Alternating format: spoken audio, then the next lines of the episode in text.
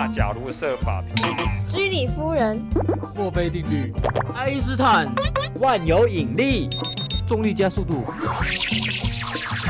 玩科学，玩科学，科学可以用玩的吗？科学好好玩，科学好好玩，科学好好玩，科学大玩家。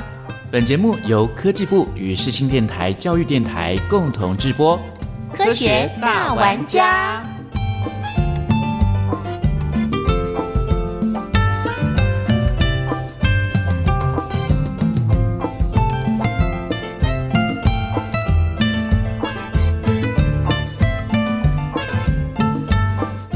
欢迎朋友们加入科学大玩家的行列。和我们一起来贴近科学，探究科学。节目的一开始，宜家要提供给所有的朋友一个非常新的关于饮食的科学研究结果。这个是呢，美国新闻与世界报道杂志才刚刚公布的年度最佳饮食排行榜。地中海饮食以促进心脏和脑部健康、预防慢性病以及减重这些优点，再次登上了总体最佳饮食的排行榜第一名。它连续四年都第一名哦。第二名呢是弹性素食，那第三名呢叫做德舒饮食。我们先来说说地中海饮食吧。地中海饮食，它的特点是高纤、高钙、抗氧化，而这种吃法的脂肪来源就是橄榄油，主要是要大量摄取谷物、坚果、豆类，还有蔬菜、水果。而地中海饮食的优点呢，也促使了联合国教科文组织把它列为人类非物质文化遗产的代表作。那第二名弹性素食呢？它的方式呢是食用五类的食物，包括新型的肉类。它的肉类呢指的并不是动物的肉，而是非肉类的蛋白质，像是豆类呀，或是鸡蛋，还有水果、蔬菜和全谷类，以及乳制品和糖。这种饮食，它不反对偶尔吃一点肉类。那第三名呢是德舒饮食。这种饮食呢，是以摄取富含钾、钙、蛋白质和纤维的水果、蔬菜，以及全谷类、瘦蛋白和低脂乳制品为主。特点是非常的适合预防还有改善高血压和降低心脏病的风险。把这个有科学根据的总体最佳饮食的排行榜前三名提供给各位朋友。我们可以自己选择最有帮助以及最可口的饮食哦。好，那我们今天科学大玩家节目要带来什么样的主题呢？我们先进入今天的第一个单元喽。今天玩什么？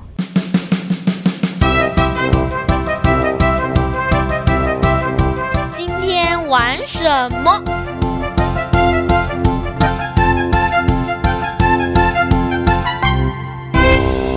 据我所知，他们的家乡好像离台北很远，他们每个礼拜都会回去家乡，就是好像很爱家那种感觉。我觉得像腌肉就是比较明显，就是呃，因为腌制的时候可以保存很久，所以他们有些腌肉其实可以是保存好几个月的。他有弄一个猎人学校，所以他有就是把一些他们的那个叫老爷子，跟一般我们看到那个椰子不太一样，就把它做成是碗的。其实他们就是用那个吃东西。那他们还有很多有趣的地方，比如说啊，他们会用那个鱼藤来当做鱼的麻醉剂，用来捕鱼。我们围着萤火的地方，然后跳舞。我们有倒马机，这是一个非常有趣的经验。让我印象最深刻就是飞鱼机，然后他们的服装也很特别。知道他们唱歌很好听。有一位歌手叫做伊拜维吉，天生有一副很棒的歌喉，像阿妹啊、阿豹啊、动力火车很多啦。飞鼠肉其实印象深刻。之前看见台湾里面的主题曲，给爸爸的妈，给爸爸的妈，木苏卡给爸爸的妈。我本身是学音乐的，我觉得我们值得骄傲的就是八部合音，在很多的科学上面其实都很难理解。像口簧琴，它其实是传情的工具，它可以透过口簧琴的吹奏，诉说彼此的情谊。它的食物的话，也是很有他们的特色，很简单，但是我们一般可能不会吃到，会加入很多他们的野菜，然后用那个竹筒去煮出来的。好，那我去过像桃园复兴，然后南投的信义啊这样子，感觉就是像我朋友那还是住在西边，就让我蛮印象非常深刻了。就诶，什什么年代了还可以住在西边？那其实他们全家就住在同一条溪。之前金曲奖的年度最佳歌曲得主就是阿宝，他的嗓音很特别。你猜到了今天的主题了吗？让我们来认识原住民的科学。今天玩什么？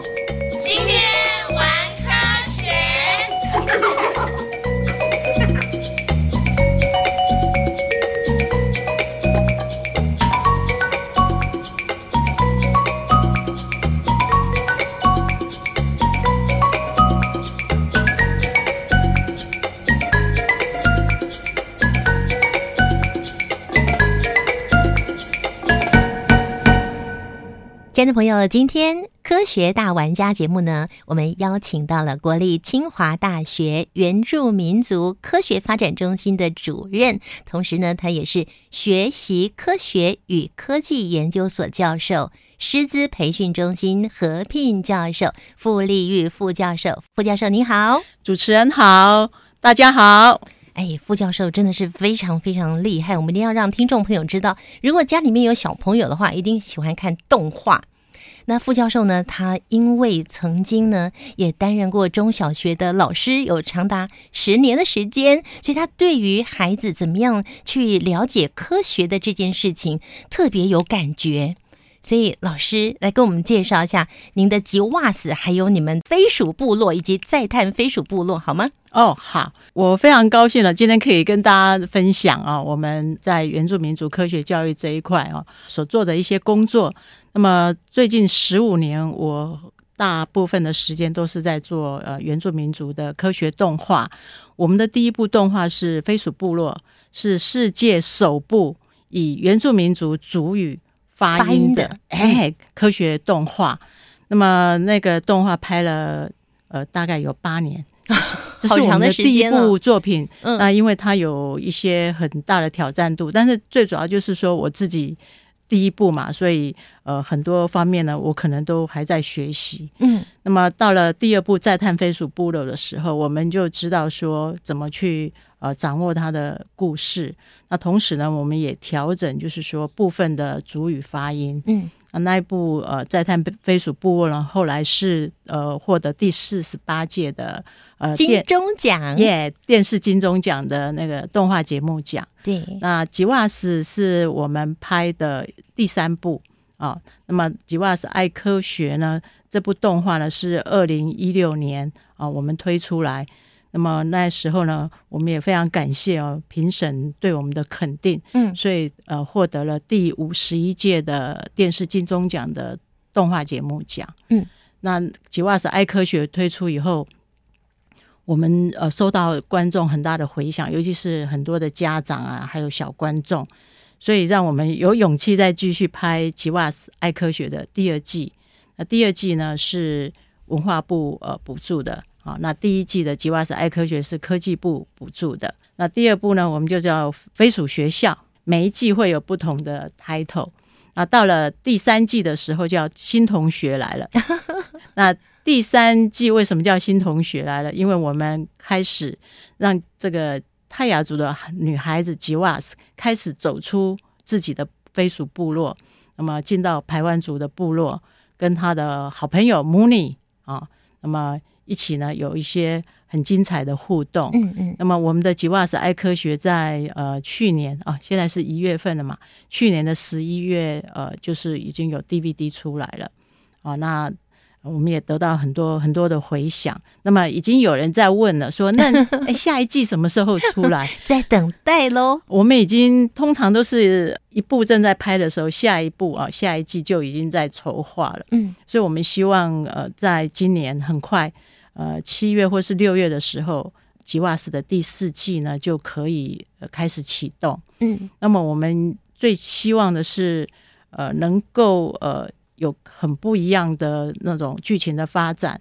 我不晓得大家有没有注意到，在吉瓦斯第三季的时候，第十四集是一个特别篇，吉瓦斯上了太空站。嗯，所以大家可以期待一下，看看是不是第四季吉瓦斯还会到太空站去。好期待哟！听众朋友一定很好奇，尤其是小朋友一定很想知道，说，哎，那第四季的主题是什么呢？嗯，我们已经想好了，但是让大家猜猜看啊，卖个关子嘛？哎，大家注意一下，我们第上一季就第第三季啊，吉瓦斯上了太空站嘛，那这大家猜猜看，下一季呢，它的名称会是什么？哇，猜猜看。所以呢，我想听众朋友听到呃傅教授刚刚的介绍，也会知道傅教授在这十多年来为科学教育的努力，特别是小朋友非常能够接受的，那又连接到原住民的科学，那就很想知道说，为什么教授您会花这么多时间在原住民的科学科普教育上呢？嗯，这问题我也问过我自己啊。我记得我第一次进部落的时候是一九九七年，那是一个很偶然的机会，就是被邀请到部落里面去跟老师们演讲。演讲之后呢，我留在部落走一走啊，跟大家一起吃饭。那我发现说，整个部落里面的环境其实充满了很多呃自然科学的知识在当中。嗯，只是说我们可能平常没有去注意到。就当天回来，我整个心情是非常激动的。我觉得说有这么丰富的科学学习的环境在部落里面，但是我们一直都没有注意到，本来就在，对，他就在那里注意到。我们一直在课本里面在学科学，一直在实验室里面学科学，学自然科学，为什么不走到大自然里面去学科学？对，所以我我就觉得。诶，这么好的环境，为什么我们没有好好的去用？嗯，就那天回来，我就一直在想，好，一定要去提一个计划，去跟国科会提。嗯，但是这个领域我不是那么的熟，就是原住民族好相关的这个领域，是因为我本身是学科学教育，哦，还有科学史、科学哲学。嗯哼，我记跟原住民觉得很远，距离很远。小时候呃有接触过原住民，但是。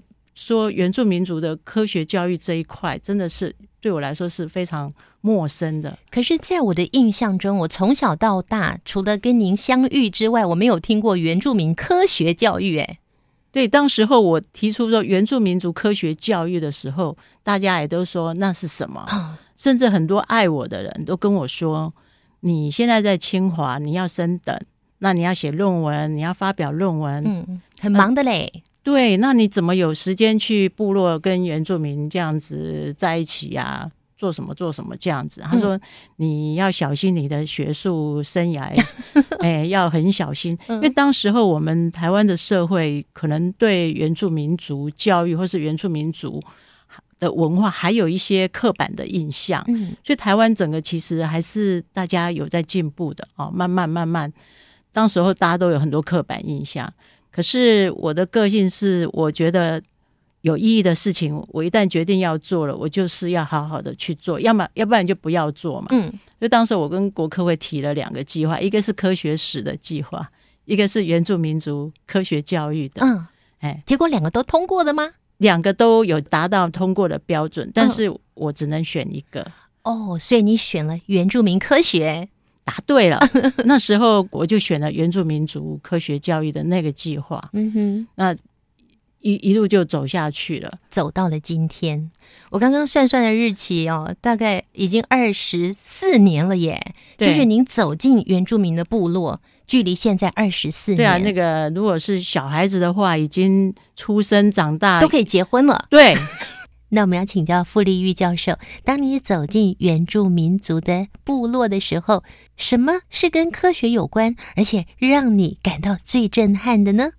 应该是我在部落做田调的第一餐午餐，第一餐午餐。对，你吃到了什么东西吗？我吃到了一道菜，嗯，叫做烟苦花鱼。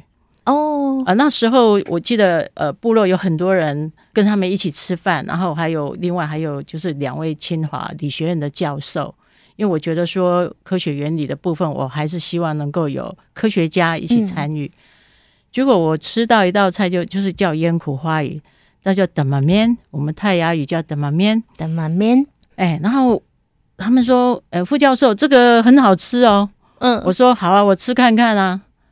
我说什么做？然后说鱼，我说好鱼，鱼？我就没什么嘛，嘿，因为我爱吃鱼嘛，我就我就吃了，而且我是从头吃到尾，全部都吃进去，把整只鱼都吃进去。它也不大嘛，小小的，就是大概就是不不会超过，它比较像秋刀鱼，但只有一半的长度。对对，差不多，差不多嗯三，顶多是四十公分，就就是很大的鱼了。那他他们那天给我吃的是小的鱼，嗯，哦天哪，那个真是好吃哎！我现在在美味吗？对，我现在在跟您讲的时候，我我快要流口水了。因为它是生的，那它呢是用米饭啊，就是先用盐巴好，然后还有米冷的米饭去把它腌制出来，而且它可以说，呃，我要吃软的话就不要腌那么久，要吃硬一点的话就腌就腌久一点，给老人家吃的话就不要腌太久。可是我就觉得太神奇了，都不用煮，没有煮，生的，而且是。一定要很新鲜，那腌的时候那个容器都必须是干净的，嗯，不能够有任何脏的东西。然后那个手都要洗干净，而且心情要愉快。你是说在腌的时候，这个腌的人心情要愉快哦？对，要因为心情愉快才会专注嘛。那如果心情不好的话，就会不专心，可能不小心有脏东西跑进去，没有注意到。嗯、那这一道菜呢？呃，当时候的族人跟我说。我们这个只有给贵宾吃，哇，哎，所以我觉得说，哇，那我真的是好神圣啊，是太荣耀了，嗯。但是接着主人就跟我说，我们很觉得很奇怪，一般很多人都不大敢吃这道菜，嗯哼，哎，这个腌腌腌鱼，你为什么这么爱吃？后来我把一盘吃完了，他们又给我一盘，我我记得我连那一天至少吃了两盘，嗯。觉得很好吃，叫刷出耶，嘿，那不晓得、嗯、一口接一口，不晓得为什么。那这这个腌苦花鱼是让我，就是我第一个午餐吃到的，那也是让我印象非常深刻，也让我一直想要知道为什么，嗯，为什么它这么好吃？那为什么它不会烂掉，不会臭掉？所以这个是震撼你的味蕾，是，而且震撼到我的头脑，到底里面的科学原理是什么？嗯，所以我们当场也有科学家在场。然后我们就一起去去讨论，然后后来我们也开始做教材，嗯，去做实验，就说，哎，为什么它不会烂掉，不会臭掉？嗯哼，哦，然后我们才发现说，哦，这还牵涉到呃生物学里面的渗透压，哦，鱼皮啊，我们先用盐巴先腌过，那么让鱼身体里面的水先出来。那我们知道哦，就是呃为什么鱼会烂掉，就是跟细菌有关，好、会让它。整个臭掉，然后我们先把水分先让它出来，哦，那水分少的话，甚至于如果水分能够低于百分之四十的时候，嗯，那么它就可以保存的更久，细菌呢就不容易在里面继续发育下去。所以你现在讲的都是科学原理喽？哎，对哈、哦，我们已经开始讲科学了，对，就让水分出来嘛，那、嗯、接着呢再用米饭，嗯，那么米饭呢，呃，不能够用热的米饭，那我们就觉得很奇怪。老人家，因为我们都会去问老人家，其实，在部落里头做任何工作，我们老人家是我们非常重要的导师。